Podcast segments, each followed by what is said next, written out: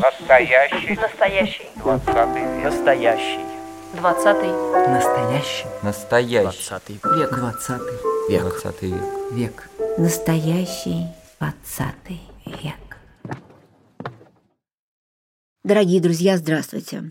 В эфире радио «Фонтанный дом», программа «Настоящий 20 век» и я, журналист Галина Артеменко, сегодня представляю нашу гостью Мария Васнецова.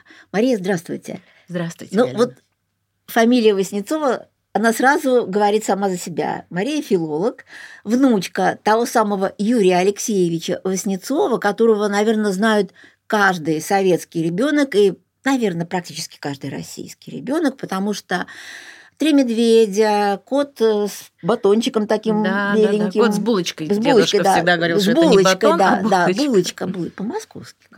да? И многие-многие другие картинки – это Васнецов.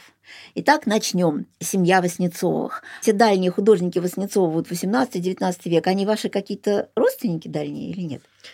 В целом, да. Это одна большая династия. Все Васнецовы, они из Вятки или из-под Вятки, из Вятской губернии.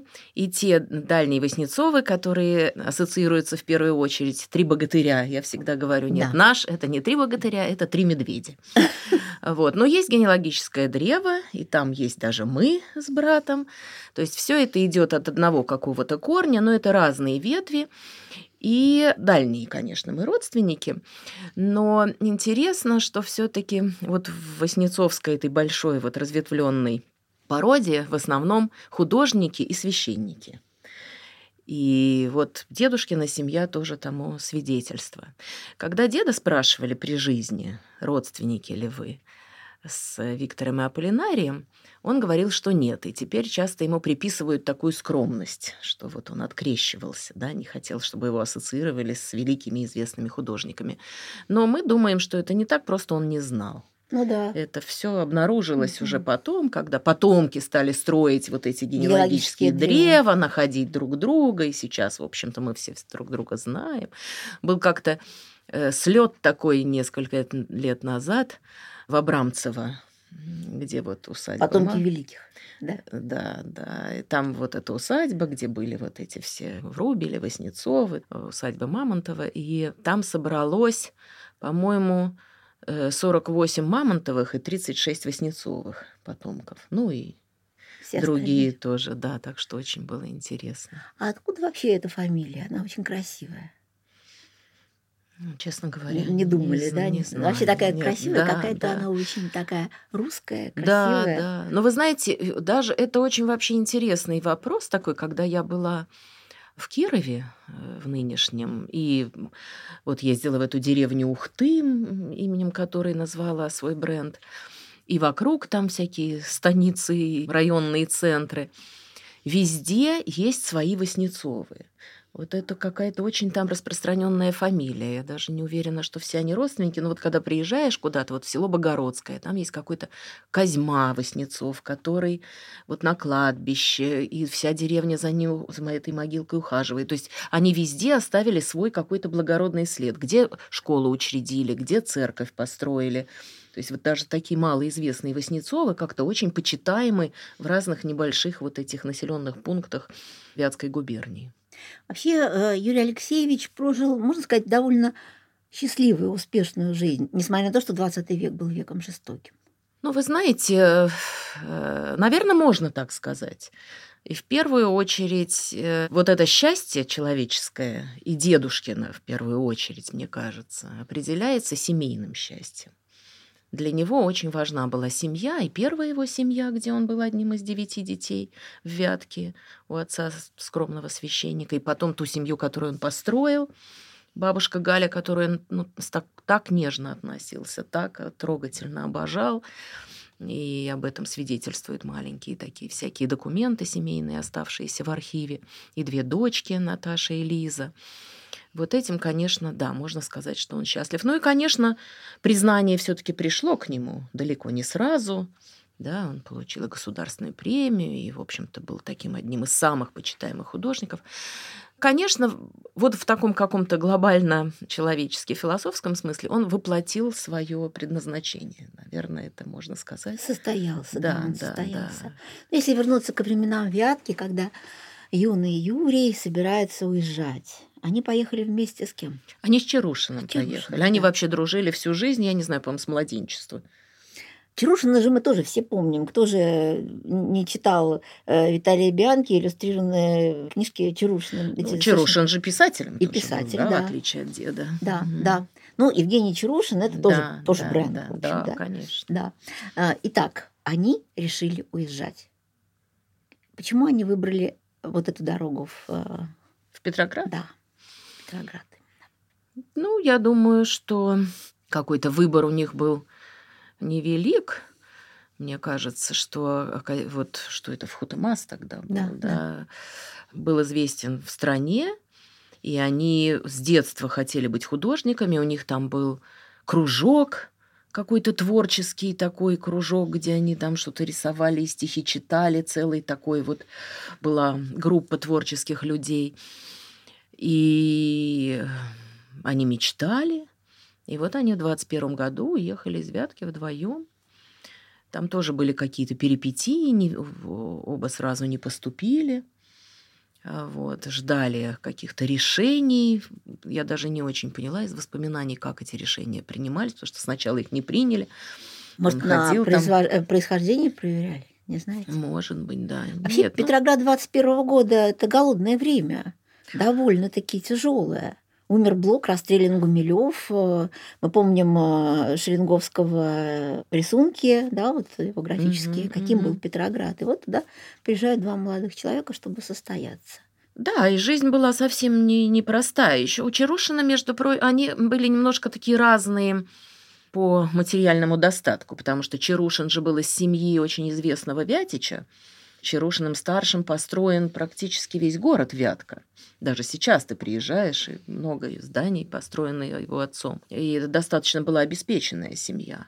А дед был из семьи, ну, такого совсем, можно сказать, необеспеченного священника, еще много детей, да, и Чарушин тут как-то снимал более благополучное жилье, а дед, вот, насколько я знаю, первое время жил у дворничихи Академии художеств, вот там вот сзади, с заднего двора, вот, и очень-очень скромно. Ну, и он же, в общем-то, подрабатывал с самых молодых ногтей, он еще в, в Вятке рисовал лавочникам вывески, какие-то раскрашивал ящики, э, дуги лошадям, печи соседям. То есть это... Ну и вот эти знаменитые дымковские игрушки тоже на ярмарках продавал. То есть ему вот свойственно это. И вообще он очень такой был мастеровой. Да, очень любил руками работать. Дымковской игрушке мы потом вернемся с, с Мгм. историей одной из семейных фотографий. А как он искал себя? Кто были его учителя? Кто были те люди, у которых он учился и которые были важны ему как мастера? И что потом было? Ведь он же совершенно изменил свой стиль. Да, действительно, э, он таким непростым путем шел к своему вот этому ныне признанному и известному воснецовскому стилю. Изначально для него очень важны были и сильны впечатления детства. Впечатления в основном от народной культуры. Потом он начинает учиться. Учиться – это всегда немножко ломать себя. Даже не все у него получалось. Даже я знаю, что есть такие истории, когда какие-то зачеты там в академии привлекались друзья, там Чарушин, Курдов, кто-то еще, чтобы сдавать за него рисунок. Потому что вот эти графические тонкости ему, видимо, как-то не давались. Вот. И потом, ну, модные увлечения, Матюшин, теория цвета, Малевич. Его друзья примыкали то к одной школе, то к другой. Наверное, Юрий Алексеевич, во-первых, и искал тоже каких-то кумиров, какие-то такие вот концептуальные вещи в искусстве. Ну и, может быть, поддавался каким-то влияниям, потому что тоже его мотал. Они к Малевичу пошли, и у Матюшина поучились. Но вот его друг Костров, он совсем был таким матюшинцем. А дед, его теория цвета интересовала, конечно, но в каком-то другом таком вот э, не теоретическом э, Прикладном пла- больше. да, плане. Вот. И у него же есть абстрактные работы, вот там шахматная доска, там вот эти эксперименты с фактурой, там доска, когда какая-то скрипка, какие-то палочки. Вот ранние работы, вполне вот в духе тогдашнего авангарда. Ну вот это он, видимо, вбирал в себя и академическую школу, и вот этих новаторов, учителей учения – и потом уже, когда он пошел в Дедгиз, тоже были какие-то эксперименты. И это какой-то очень долгий, мучительный путь, когда он, вот, знаете, как-то вернулся к себе. Мгм. Вернулся к себе, вернулся к своей природе, вот такой очень простой, очень русской, к своим впечатлениям вот этим детским. И, очень... и тут вот у него, это, мне кажется, удивительное такое сочетание вот этого академической школы и вот этой какой-то глубокой народности, истинная глубокая народность, которая ему свойственна. То есть он же не стилизовал. Абсолютно нет, но Да. при этом, мне кажется, что влияние авангарда и всех тех бурлящих Да, идей да, вли- повлияли, и вот такой сплав и получился. да, да. Дедгиз, Лебедев. Насколько Лебедев влиял на Васнецова как художника? Или он был просто вот таким вот начальником, э, который э, как-то устраивал вот эту дедгизовскую художественную жизнь, как маршак э, жизнь литературную? Ну, безусловно, он был и начальником, но он был и большим учителем их всех. С одной стороны, они дружили потом, ведь истинно дружили, семьями потом всю жизнь и очень любили друг друга. И вот в воспоминаниях так сквозит, что э, Васнецов был, может быть, и любимым, или одним из самых любимых его учеников. И недаром, говорят, Лебедевская школа. Сейчас трудно, конечно, сказать, насколько там вот все вот это было, какие-то вещи диктовались Лебедеву, но, конечно, огромное его влияние. Потому что Лебедев тоже был прекрасным книжным иллюстратором. Конечно. Вот сейчас ну, в Кейгеле проходит выставка э, портрет художника на фоне дневника, и мы Да, видим да. там не только его знаменитые ню, и пейзажи, и гитары, но и вот э, детские книги. Ну, конечно, мы же все тоже выросли. Цирк – это одна Да. из самых таких. Или дама сдавала в багаж, все вот это Лебедев. Но он сыграл огромную роль. И вообще это же удивительное было явление. Вот такое средоточение большущих талантов в детской книге. Я думаю, что вообще, наверное, нигде в мире такого явления больше. Потому Нет. что они где-то в другом месте не могли себя так полно реализовать открыто. Ну, наверное, да, да, сейчас об этом принято говорить, но такие великолепные вещи были созданы, да, что, ну, может быть, не очень там справедливо говорить, что вот они тут, да, мы потеряли их, а тут они пришли как в какое-то убежище, да, скрываться в детской книге. Все-таки они создали, ну, большое искусство детской книги. Да, безусловно, безусловно. Это когда несчастье помогает счастью Да. вот так вот. И когда Лебедев говорит, что для детей надо работать так же хорошо, как для взрослых, только лучше. Да, Конечно. и вот этому свидетельство мы видим. Вера Ермолаева, да, Да, что же ну, круг? Возвращаясь вот к влиянию Лебедева, конечно, они пришли целой группой товарищей, вот Чарушин, Курдов, вообще вот самая такая э, тройка была, Курдов, Чарушин, Васнецов. Они пришли к Лебедеву в Дедгиз проситься работать вместе. Чарушин с Курдовым как-то сразу пошли вверх по лестнице, вот, получали заказы, первые самые получили и дальше. А Васнецов что-то, в общем, у него не получалось. Значит, потом ему дали первым, по-моему, Карабаш, вот Бианки. Ну, это такая скромная вещь. А вторая ведь тоже была Бианки, которая выстрелила. Да, это была, можно сказать... не- Потом был еще Хармс, Да. как папа застрелил Харька. А потом это не так было. Это не Бианки ему дали. Это Бианки потом дали Васнецова. Это удивительная вещь, да. В общем, он его иллюстрировал, и что-то не получалось, и Лебедев так не одобрял, и как-то, в общем, не складывалось у него, и он страдал, видимо, очень, да, потому что вот друзья нашли себя, а он как-то все не мог. И вот он, а он все время ездил в эту Вятку обратно каждое лето, и там живописью занимался. Привозил потом холсты в Питер на поезде. И вот каким-то летом он э, забрел какое-то болотце, набрал там каких-то головастиков, лягушек, мхов и травочек, и все это у себя дома, там между оконными рамами, в каких-то банках рисовал. Рисовал долго, там всякими методами не очень художественными, там и бритвой, там и какими-то Ну, почему? Сейчас это считается Да, абсолютно да, да. современно. Хоть пальцем, хоть э, ну, кирпичом по и пальцем там же. Ну, в общем, и так родилась книжка «Болото». Текста никакого не было. Он ее принес Лебедеву.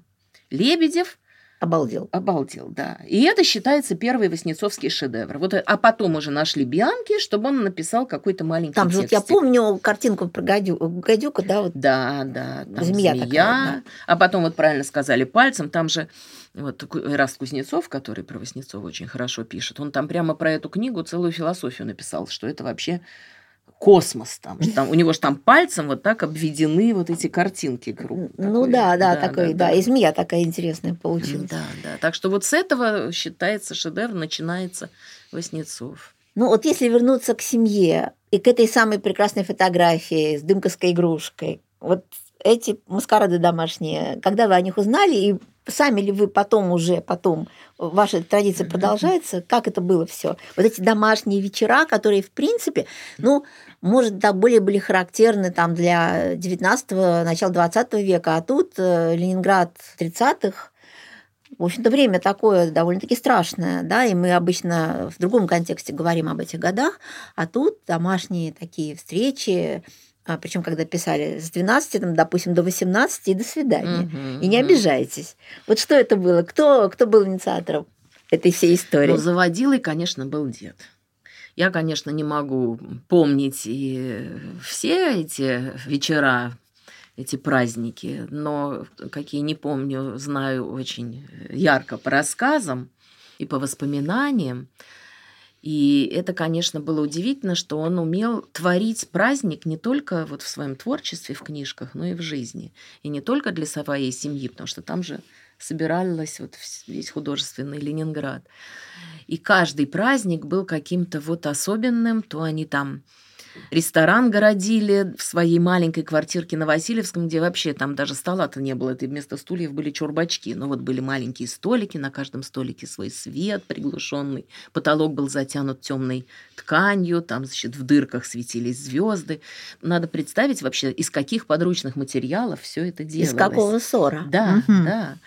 Костюмы. Это Да, не то, игрушка, вот я вспомнила, да, это фотография. А, вот эти это вы, кто да? там был в... Да, это ему подарен. Вообще были приняты карнавальные костюмы. Делалось это тоже из черт знает чего. Вот, например, я прекрасно помню, при бабушке еще мы доставали коробки целые, это уже миновали те годы, да, со старыми, помните, вы должны помнить, крышечки от молочных продуктов, стеклянные бутылки, зелененькая Зелененькая кефир, кефир, э, беленькое молоко, молоко рыженькое сливки. ря- ряженка. Ря- Ряженка, по-моему, полосатая А, была ряженка серая. полосатый или ацидофилин? Да, да, ацидофилин, по-моему, тоже синенький какой-то, Ну, сиреневый. вот помню, Ну, помню, в общем, да, вот да, из да. эти Мы крышечки. тоже собирали, из них мы делали вот такие подставочки для фонариков. Ага. А вы что делали? А это нашивались на юбки, на какие-то Ага, костюмы. надо вот. было отмыть, высушить, Мгм. аккуратно нашить, потому что они рвались. Да, да. Ну, в общем, вот так вот создавались эти костюмы, парики из мочалок. А вот эта огромная дымковская игрушка И из дымковская игрушка, это из картона, это ему было уже подарено, это придумала тетя Лиза уже, э, старшая дочка, художник, Елизавета Васнецова, потом она стала художником, тоже очень творческая личность. И вот они подарили ему двух дочек в виде дымковских игрушек. Ну, самые такие известные, об- общепринятые игрушки, сюжеты игрушек – это всадник на лошадке в яблоках. Мгм. Это была тетя Лиза в картузе. Это вот эта фотография. Да, да, да. А мама, там две фотографии осталось, а мама моя, Наташа, младшая, была кормилицей. Помните, тоже дымковская игрушка. Она С лялечкой или одного да, да, или ребеночка, или двух держит. Мгм. Вот такие были из картона сделанные игрушки, расписанные, ему подаренные. Ну и много всяких там историй. Он же любил такое, знаете, искусство тоже, вот это городское, народное. И тоже на юбилей бабушка Галя высмотрела в витринах где-то тут, по-моему, на Каменноостровском, в парикмахерской, бюсты двух красавиц. Блондинка и брюнетка. И, значит, как-то выпросила, чтобы ей их продали. И вот дедушке на юбилей подарили значит, за бархатной занавесочкой Э, что-то было спрятано, и вот отодвигаются эти бархатные занавесочки, и там две красавицы в декольте, тут у них были чуть на груди кружавчики сделанные из гофрированной бумагой тетей. И вот, значит, ему презентовали двух этих красавиц. Есть тоже очень забавная фотография, как дедушка целует одну из них в бюст. А как они вообще познакомились э, с бабушкой? Она же до этого, кажется, была женой Лебедева. Да, да. Они познакомились в культурной пивной. Где, простите? Культурная пивная. Была. Дед Гиз же был в помещении Дома книги. Да, конечно, это я помню. Вот. А напротив э, была... Ну, на вот, канале Грибоедова. На канале Грибоедова. Подвальчики. Подвальчики. Да. Ага, я про эту пивную слышала, да, только не знала, что она культурная. И так, они там пиво э, Да, я так понимаю, что туда ходили э, сотрудники Дедгиза, художники, писатели, видимо, после получки. А, святое дело. А, вот. И бабушка, видимо, недолго работала там бухгалтером. И да, она была одно время женой Лебедева, одной из. И вот познакомились, дедушка безумно влюбился, страшно краснел, робел, и вообще какие-то смешные истории. Как, как-то не приняли у него, что ли, книжку, или что-то раскритиковали, какой-то проект книжки, и он прибежал, а бабушка, они с э, сестрой жили без родителей, их воспитывали тетушки. И он прибежал к ним, чуть не в слезах, он легко краснел, у него такая белокожий. Говорит, Галька, не будем жениться. Ну, вот что не получил Всё. гонорар за какую-то книжку. нет, денег нет. Да, да, да. Женитьба отменяется. Да, да, То есть да. она уже тогда с Лебедевым э, рассталась. Да, да, Но, да. тем не менее, они сохраняли вот такие прекрасные отношения. Прекрасные отношения. Ну да, Лебедев был, конечно, в этом смысле, мне кажется, таким джентльменом. Да, таким. да. Ну, они, они очень, да, дружили, Лебедев. Я помню историю, что Лебедев увидел ее на параде она была плавчихой. Угу. И вот на Дворцовой площади есть такая фотография, даже можно разглядеть бабушку, где эти сотни вот этих спортсменов, таких стройных, маршируют красиво в ряд. И вот тоже есть какая-то записочка или письмо, как он ей пишет, что вот Галя видела тебя. Да. Тоже такой был эстет. А как э, прошли военные годы? Семье все-таки удалось э, эвакуироваться. Вообще, что это было? Они уехали в самом начале, да, им удалось вырваться из блокадного кольца и фактически они этим спаслись. Да, уехали э, бабушка с дочками. Уехали они благодаря ну, родственнику, мужу бабушкиной сестры. Он работал на заводе, и их включили вот список, в список да. к эвакуации. Они уехали. Дед остался. Он сначала что-то копал окопы, а потом они уехали в Пермь. Тогдашний Молотов. Да, да. Потом э, он, он потом уехал в Москву. Потом он одно время уже в военные годы работал в Загорске. В военные годы и немножечко после войны. Он потом поехал за ними в Перми, они вернулись в Загорск, Сергеев Посад, и он же работал там главным художником Института игрушки. Угу, угу. А какие-то игрушки есть созданные по его, вот, которые сейчас еще можно так на слуху или? Вы знаете, нет, я специально ездила ага. туда и пыталась э, найти что-то, какие-то документы. Не помог мне институт сейчас игрушки, э, но интересно, мне написал один художник, что его отец, он был скульптором-анималистом, э, и они с дедушкой вместе как-то работали в этом институте, и осталась какая-то вот квитанция, свидетельство угу. об их какой-то гонораре за колобка. Вот что это был за колобок? В общем, это Ну, главное, что был гонорар. Да-да-да, ну, в общем, что-то было, да-да. Ну, игрушка-колобок, конечно, дело такое, да, вот ну, понятный рисунок, а вот игрушка, ну, мячик как-то жалко пинать, что с ним делать? Угу. Ну, кругленький. Ну вот если вы видели, у него же были такие книжки-игрушки. Да. Книжка-игрушка Ванька-встанька, лошадка, вот такой гармошкой Да, о, это просто вообще это Да, я все хочу тоже повторить. радость их. моего детства, конечно. А как же я это все помню? И если э, вспоминать вот эти книжки, игрушки, картинки, Три медведя, это классика. Каким образом Миядзяки вот это все усвоил и мало того у себя медведей это воплотил. Вот расскажите историю с Мгм. этим японским художником, который просто, ну, где Васнецов, где Миядзяки? Да, это удивительная история. Я даже тут задавала э, вопросы специалистам по японскому искусству. У нас вот есть галерея японская.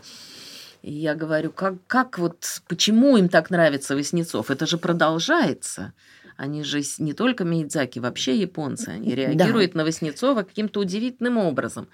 Мне сказали, что японцы в душе дети. Ну, Вот как наци- это черта, понятно. черта А национального как получилось? характера. Он же этих медведей там у себя в музее, там, вот, Мгм. там же можно их видеть, вот они огромные Да, такие. да. Правда, конечно, они как-то все равно похожи что-то на японцев. А девочку видели? Там она с такими широко открытыми глазами. Ну, как они любят, да, аниме. Но тем не менее, Нет, ну Миядзаки действительно очень ценит Васнецова. Они как-то появились, м, японские издатели появились на нашем горизонте еще там, наверное, 80-е годы. Э, И они издавали у себя трех медведей, издавали даже всякие блокнотики и календари, именно вот с тремя медведями.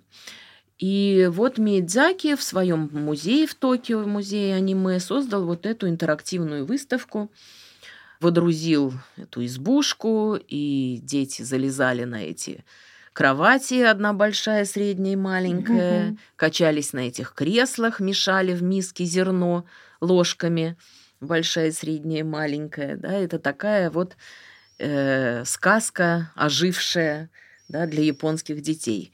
И, конечно, вот я всегда думаю, что нам бы очень хорошо было бы создать типа целый- Юнибакина. Да, Да, вот, да, кстати, да. шведского Юнибакина. Ведь у нас, в общем-то, вот такого ну, высококлассной вещи такой нету. Вот просто нет. Вот в Петербурге, казалось бы, вот семья живет, да, полно пригородов, каких-то интересных мест, где, ну, даже дальних районов города, куда с ребенком сложно Да. в центр выехать. Вот, пожалуйста, отличная идея местного Я, Юнибакина. я на самом деле вот э, давно об этом думаю и ищу каких-то соратников, потому что это, конечно, большой, интересный такой, даже технологически какой-то, наверное, Конечно. сложный проект. Но вот такой парк Воснецовский русской сказки, да можно даже и не только Воснецовской, но даже придумать вот из этих иллюстраций аттракционы, ну вот медведей можно, потом я подумала, вот помните книжку «Лис и мышонок»? Да, Вот сделать норку, да. куда залезает там ребенок, ползет куда-нибудь, Ну, да, конечно. там вылез, а там спаленка, и там вот все вот эти и И горшочек. дети и там- это очень любят, и тем Да. более эти книжки настолько популярны до сих пор. Я хочу вот сейчас к этой теме подойти и к Миядзаки на минуточку вернуться, потому что у него же есть там фарточек такой, да, с принтом Три а, медведя. Три медведя. То есть стоит себе Миядзаки в фарточке таком, в котором он там, я не знаю, что делает, может, салат режет, да? Да, Три да, да. медведя. Как насчет авторских прав? Как вы регулируете авторские права? Потому что на самом деле, ну, нормальному художнику, ну, быстренько перерисовать и куда-то там себе на принт поставить или там что, это просто теперь, учитывая компьютерные технологии. Как происходит взаимоотношение вот этого художественного наследия с нынешним миром? Ну, это достаточно непростой вопрос, вопрос авторских прав и, и, и сохранения их, вот, э, ограждения их от нарушений в современном мире, действительно, особенно в области художественной. Да, потому что, насколько я вот э, приближалась к этой теме, я так понимаю, что в музыке авторские права соблюдать, охранять достаточно просто. Проще, да, проще Да. Рау следит. Да, а вот э, художественные произведения достаточно сложно, и, в общем-то, если ты у котика нарисуешь не розовые валенки, а зеленые, то вроде как это уже и не, и И не нарушение. да. Да, да. Вот. Но нарушений достаточно много. Авторские права принадлежат семье, этим нужно заниматься. Я немножко вот этим занимаюсь. У нас были там успешные случаи, когда мы все-таки привлекали к ответственности Либо нарушителей. договаривались и сотрудничали. Да, да. Ну, обычно мы никогда не доводим до, до суда, а как-то просто заключаем договор задним числом.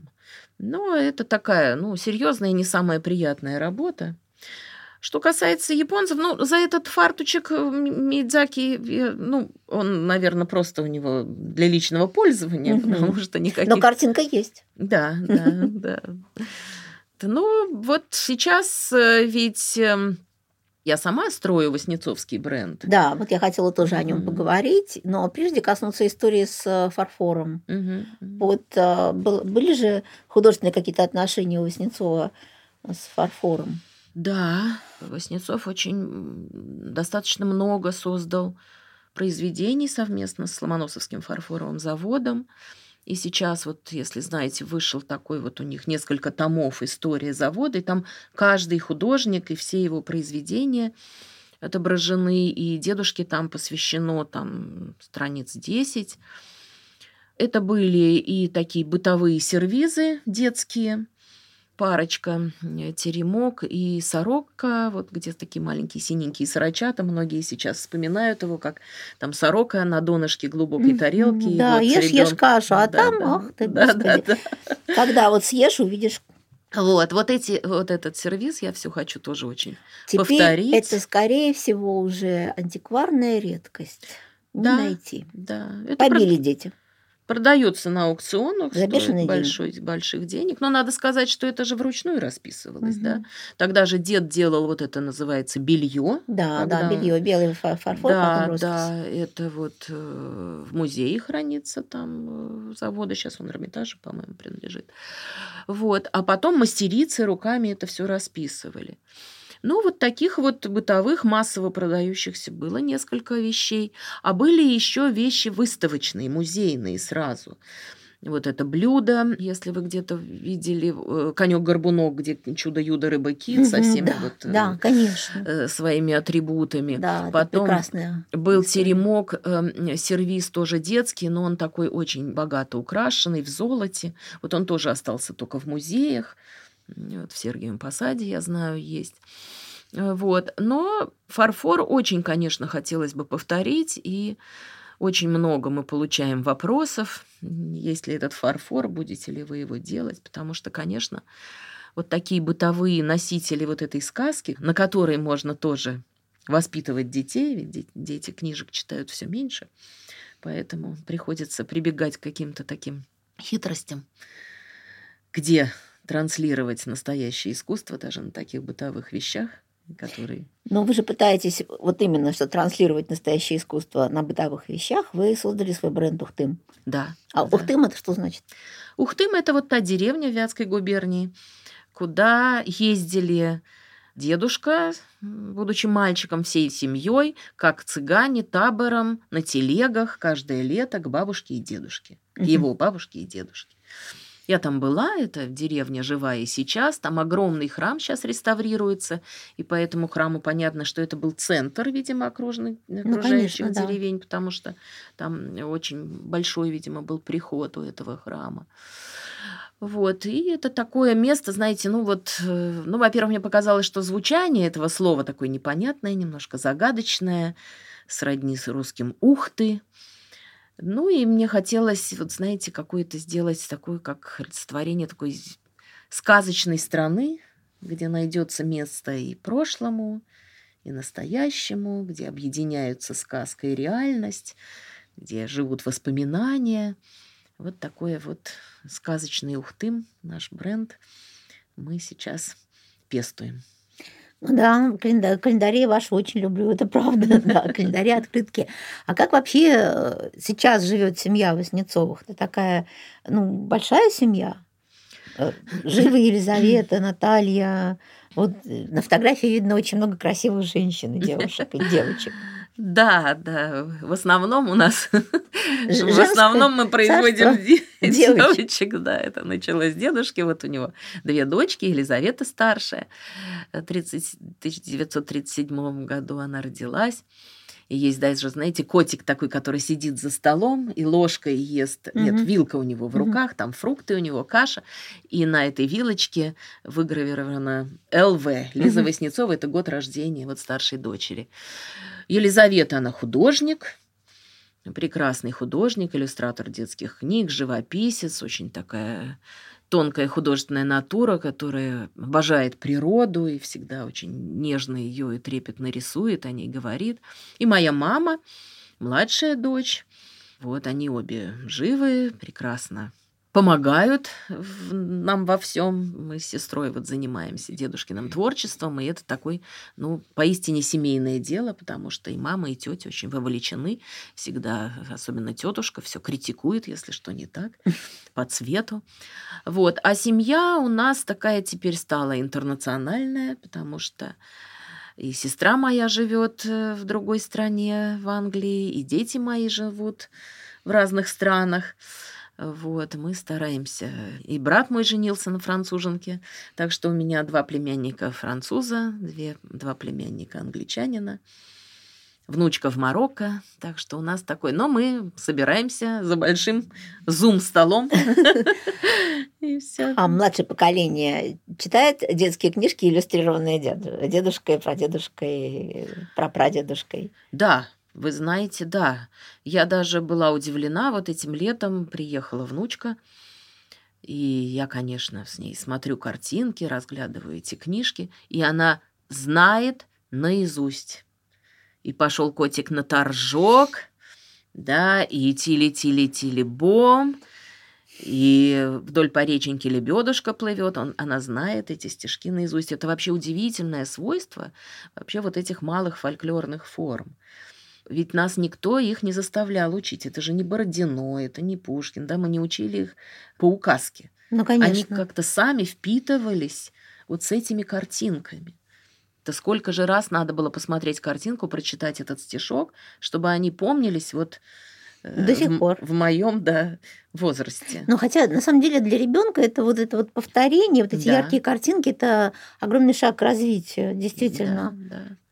Поэтому я считаю, что нельзя допустить, чтобы новые поколения росли без наших старых книжек, без Васнецова. Это тот праздник жизни, который впитывается с младенчества. И вот то отношение к жизни, которое свойственно вот нашему поколению, мне кажется, что у вас, Галина, тоже такая же. э, Примерно, Э, да. Да, да. Взгляд на жизнь все-таки как на праздник. Это очень зависит от того, какие ты книжки смотришь, какие ты картинки разглядываешь, тогда, когда ты еще текста даже не читаешь. И вот это закладывается в самых, э, самого младшего возраста, и необходимо это э, продолжать. Недаром э, вот даже Нарштейн сказал, да, что иллюстрациями Васнецова можно лечить людей. И еще, по-моему, это тоже в его статье, вот одном, в одном из томов пятитомника о материалы к биографии великого художника. Он говорит, что если лишить новые поколения в детстве картинок Васнецова, то у нас вырастут целые поколения, которые не поймут не то, что народное искусство и, и сказку, но и произведения Рембранта. Ну, фактически так и есть, потому Да. что художественный вкус э, закладывается в самом действии, а там абсолютный художественный вкус в том, что дедушка ваш Да? создавал. Да. Да, кстати, Юрий Нарштейн считает, что один из самых его любимых художников это Васнецов. И Юрий здесь сидел вот на вашем месте, кстати, вот. Да, было у нас Да, такое, да. было, было. Есть у нас подкаст с Нарштейном. Здорово, здорово. Он очень хороший, очень хорошую э, статью написал. Это вот предисловие к одной из книжек. Очень много там интересных таких глубоких мыслей высказал о Васнецове, об искусстве вообще, о роли настоящего искусства вот в детской жизни. Итак, друзья, мы сегодня говорили, получается, да, о роли настоящего искусства в детской жизни, да. Вот так вот. Мгм. Получилось такой у нас разговор в настоящем 20 веке, в котором было все, в том числе и то, что праздник жизни всегда с нами, несмотря ни на что. Потому что жизнь это единственный подарок, который дается так. Ну и дальше мы помним, да. И с нами была Мария Васнецова. Я очень рада, что вы пришли, что мы наконец-то поговорили, что мы вспомнили какие-то прекрасные вещи. И спасибо вам. Спасибо большое, было очень интересно.